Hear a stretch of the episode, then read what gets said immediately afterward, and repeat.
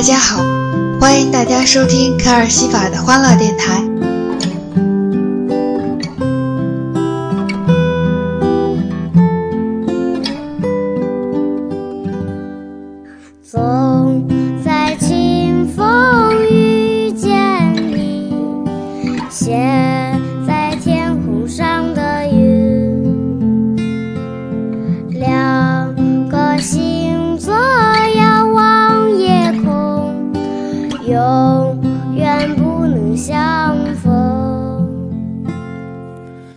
三这个数字在中文的世界里是一个讨喜的角色。凯尔的电台正式节目已经播出三期了，希望这一期新节目会更欢乐。这一期是兑现上期节目最后的承诺，和大家分享凯尔这回去听大乔小乔南京巡演的感受。我给这一次节目取了个名字，叫做《出远门的姑娘》。又是一轮高悬，云端那边的天，两颗星座遥望夜空，永远不能相逢。两颗星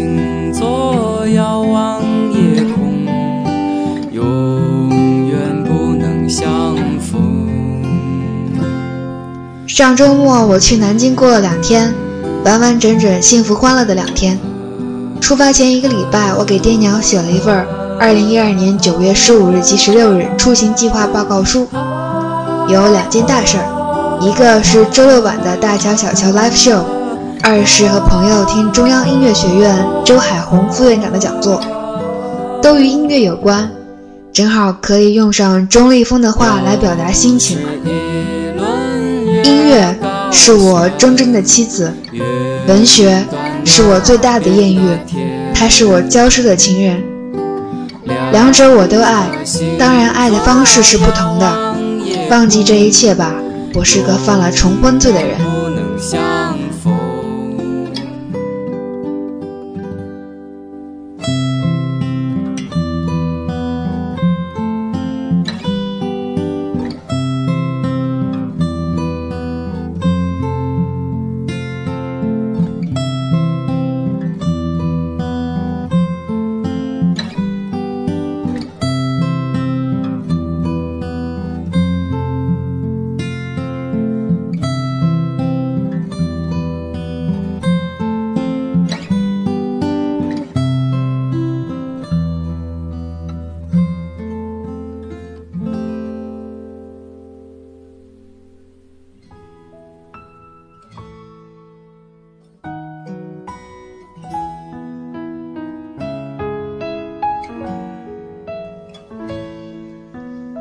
前感觉出行是一件挺私人的事情，并不需要征求爹妈的意见，因为作为成年人应该是独立而有主张的。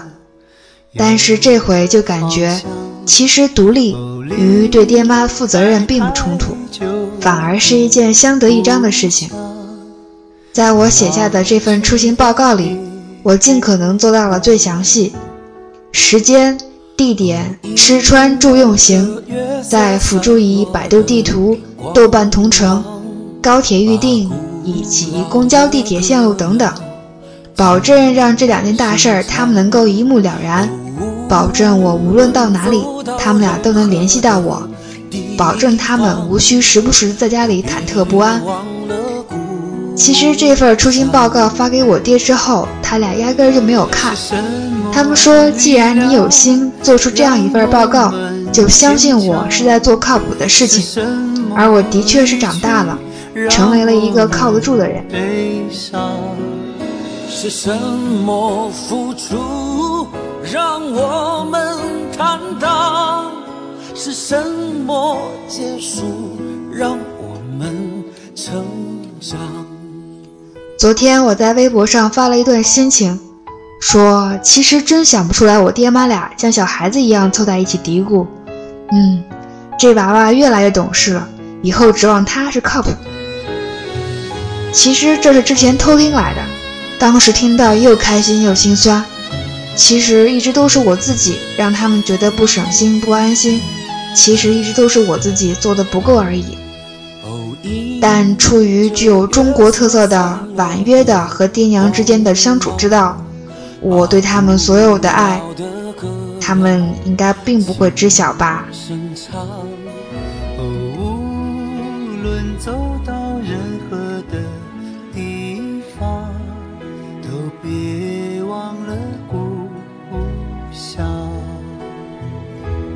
二零一二年九月十五日清晨六点，我娘打电话来问我起床没。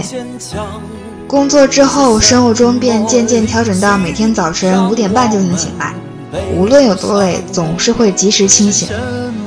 不过这回我还没有来得及应声，就听见我娘夺命连环问：“东西都收拾好了吗？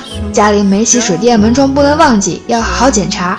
在路上一定要注意安全，自己的东西要拿好。”身上别放太多现钱，重要的东西要贴身，随时可以确认。别老是玩手机，要注意在你身边走动的人，要保护好自己，等等等等。在这样密集的公式里，我在时间的缝隙里很认真的、很虔诚的一遍遍回答：“好的，妈妈，记住了，妈妈，会的，妈妈，放心吧，妈妈。”这样的通话让我心里谋划着的每一个出行计划都忽然变得沉重许多。心里莫名的歉疚一点一点堆叠起来，几乎能拖住我，让我错过已经到站的火车。带着这样沉甸甸、带有幸福的嘱托，走在去远方的路上，真的每一步都走得理直气壮。爸爸妈妈，你们是我心里的安慰，而我会是你们看到这个更美好世界的眼睛。离开了太久。故乡，快快回去见爹。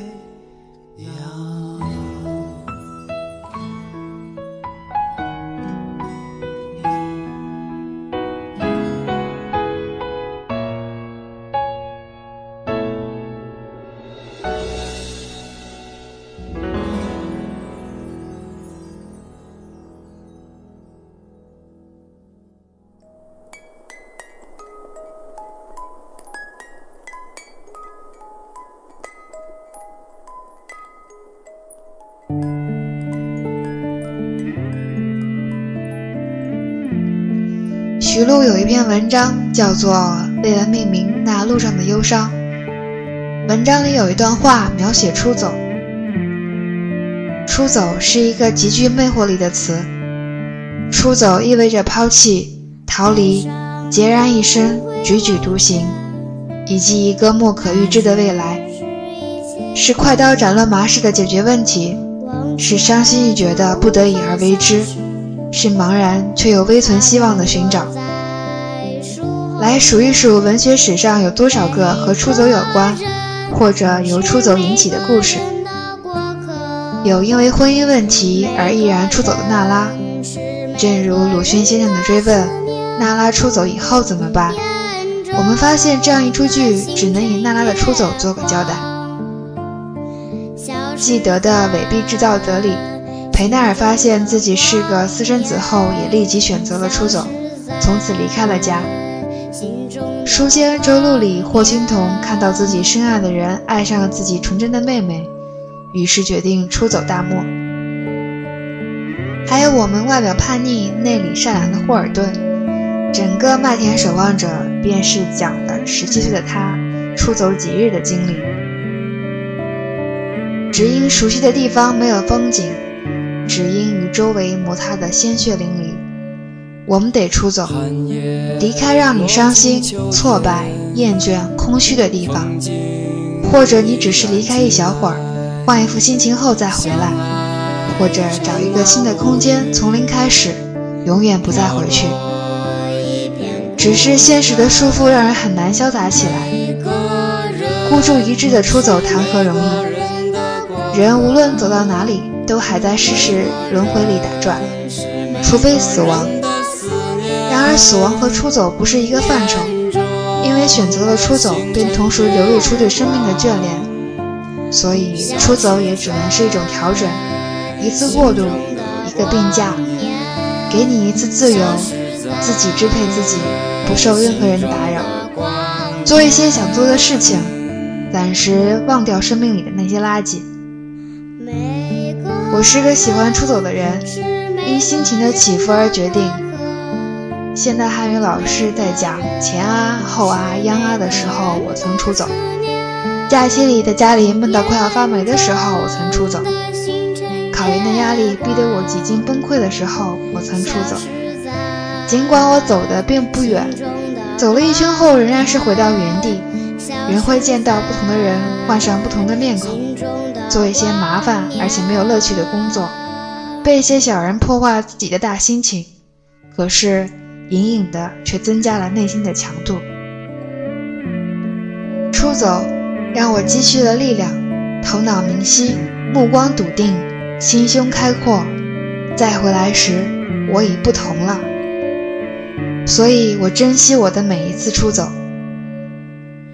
寒夜落进秋天，风景依然进来，相爱。这是徐璐对出走的描写。刀叔也曾说过：“行走，路上总有风景可识。”记得许巍有一张专辑叫做《在路上》，唱着为别人写的歌。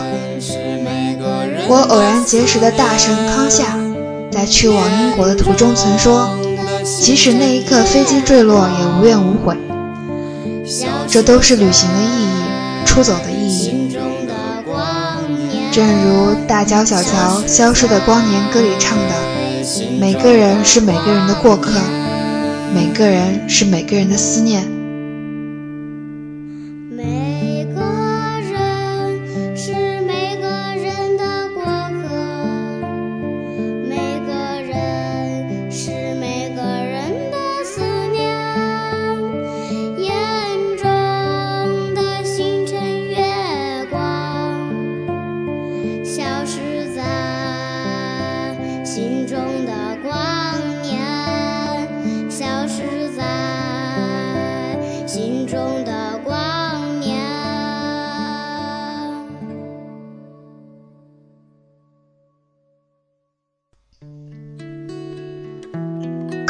课本里的诗歌很多，我想孩子那首“面朝大海，春暖花开”一定是现在这帮或者念书深造，或者刚进入社会工作不久的孩子们最有共鸣的。从明天起，做一个幸福的人，喂马、劈柴、周游世界。从明天起，关心粮食和蔬菜。我有一所房子，面朝大海，春暖花开。从明天起。和每一个亲人通信，告诉他们我的幸福。那幸福的闪电告诉我的，我将告诉每一个人。给每一条河、每一座山取一个温暖的名字。陌生人，我也为你祝福。愿你有一个灿烂的前程。愿你有一，愿你有情人终成眷属。愿你在城市获得幸福。我只愿面朝大海，春暖花开。等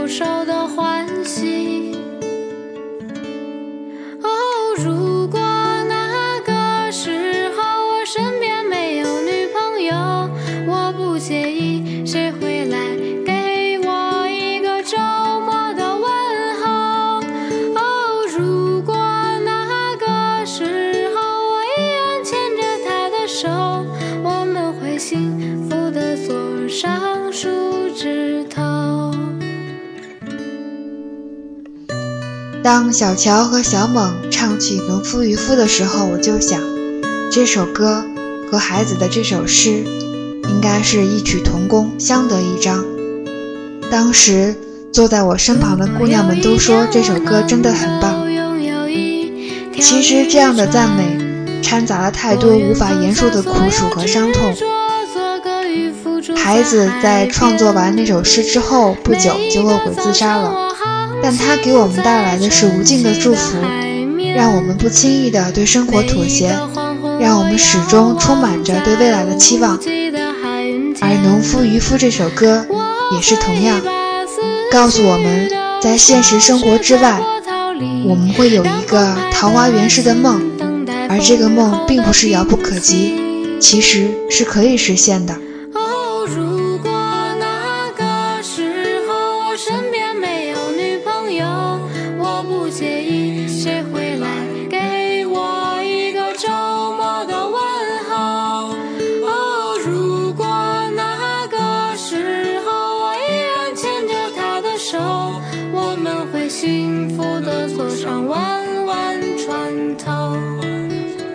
距离正式演出开始还有半个小时的时候，刀叔出场。我身边坐着的那位虔诚而狂热的铁饭就激动不已，他的小宇宙顿时爆发，一个劲儿给我讲刀叔在现场演表演的时候的各种意想不到的疯狂举动。而作为第一次见到刀叔真人的我来说，他真的是朴实而亲切，就像是一个老朋友一样。四十多岁，比我爹还小几岁，但看上去可真年轻。我想，只有心年轻才会这样有活力吧。刀叔的出现，应该会让临时决定和我一起来参加这场 live show 的哥哥姐姐感到自在吧。在当时排队入场的时候，我身旁的姑娘、小伙子、小伙子们随意的聊起了南刀叔、南哥、小猛和奶丝的种种事情。瞬间从陌生人变成了死党。在各自介绍学校的时候，我竟然发现还有我哥哥姐姐的校友。我怂恿他们俩可以来认认校友，可是我的哥哥和姐姐都觉得自己太老了，再也文艺不起来了。我觉得伤感，其实这也是旅行的意义，不是吗？人生走到了这个站点，到了这个年纪，但我们的心是自由的。没有人能够阻挡我们对自由的向往。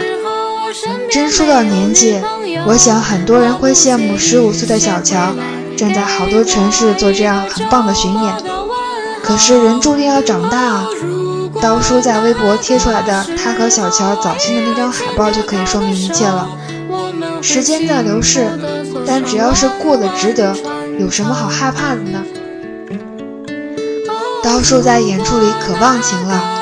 用力的唱，搞笑的唱，疯狂的弹琴，以至于弹断了一弦，可是毫不在乎，继续弹奏。我想我的哥哥姐姐在这样的演出里面也会有所触动吧。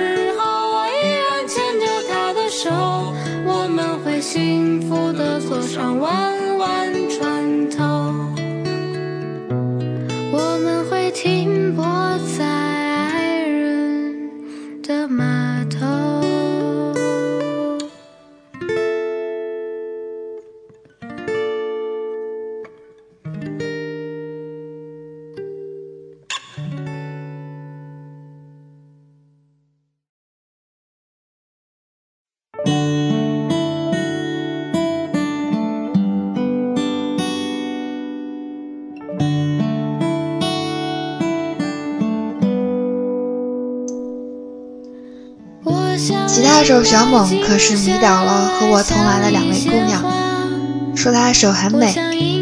对呀，要不然怎么会是天生的吉他手呢？小猛的专辑《十年北京》也已经出版了，刀叔一个劲儿称赞他的人品和创作。其实大家都能从他的吉他曲子和歌声里听到呢。小猛热爱音乐，热爱这东西太抽象了。但热爱在人身上呈现出来的力量很震撼。都说认真的人最好看，的确啊，认真的人总能格外敏感的发现并珍惜美好的东西，而且愿意和更多的人分享。我只想在舞台上，吉他手乃斯同学好安静，但是他在刀叔说相声串词的时候，总能整出有意思的旋律。我的好友 Coco 姑娘。就念念不忘他弹的那段嘎嘎女士的 Poker Face。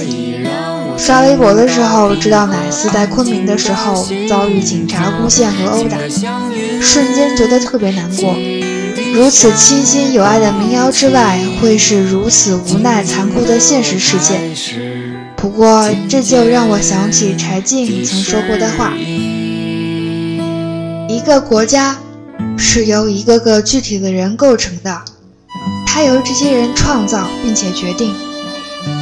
只有一个国家能够拥有那些寻求真理的人，能够独立思考的人，能够记录真实的人，能够不计利害为这片土地付出的人，能够捍卫自己宪法权利的人，能够知道世界并不完美，但仍然不言乏力、不言放弃的人。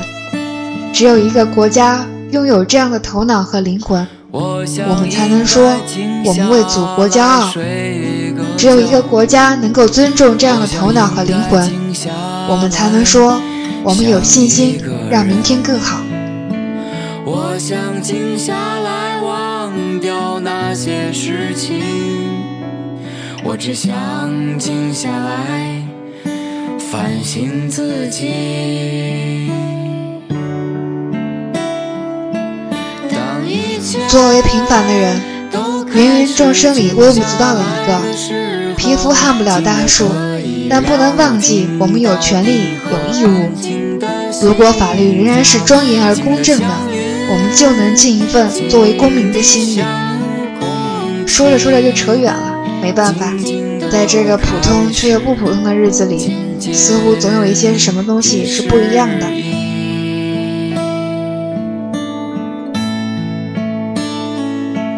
当一切都开始静下来的时候，静的可以让我听到平和安静心跳，静得像云，静的像空气，静静的我开始渐渐的适应。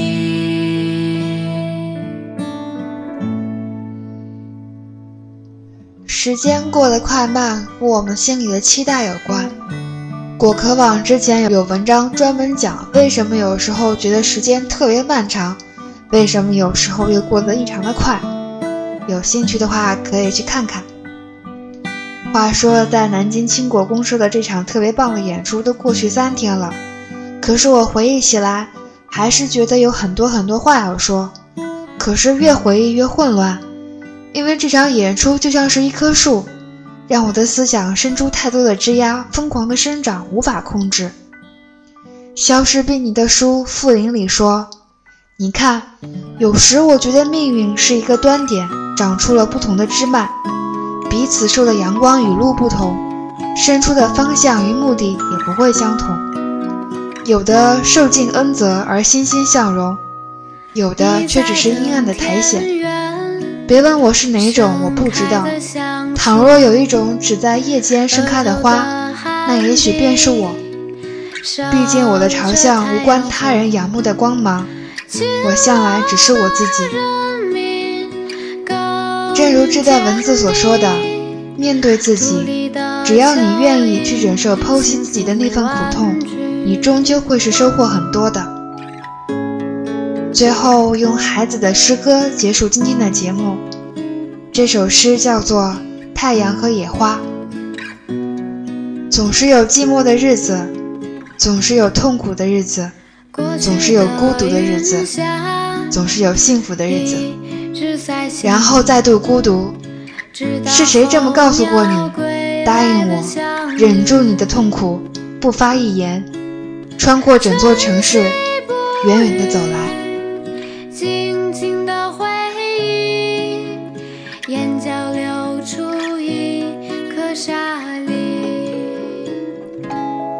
这期节目要特别的送给大乔、小乔这一个很棒、很美好的乐团，祝愿你们接下来的巡演和往后的发展都能够顺利。还要送给爱着大乔、小乔、热爱着中国民谣的孩子们，也要送给我亲爱的爸爸妈妈，谢谢你们对我的理解、支持和最有爱的宽容。在做节目之前。我在微博上问刀叔能不能用新专辑里的音乐，刀叔回复说用吧，这让我一鼓作气写完了因为激动而混乱没有层次感的节目文案。我想大家一定能理解我的心情。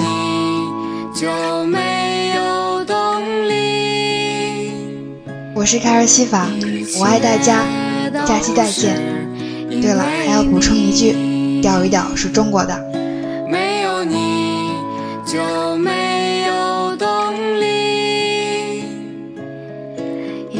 谢，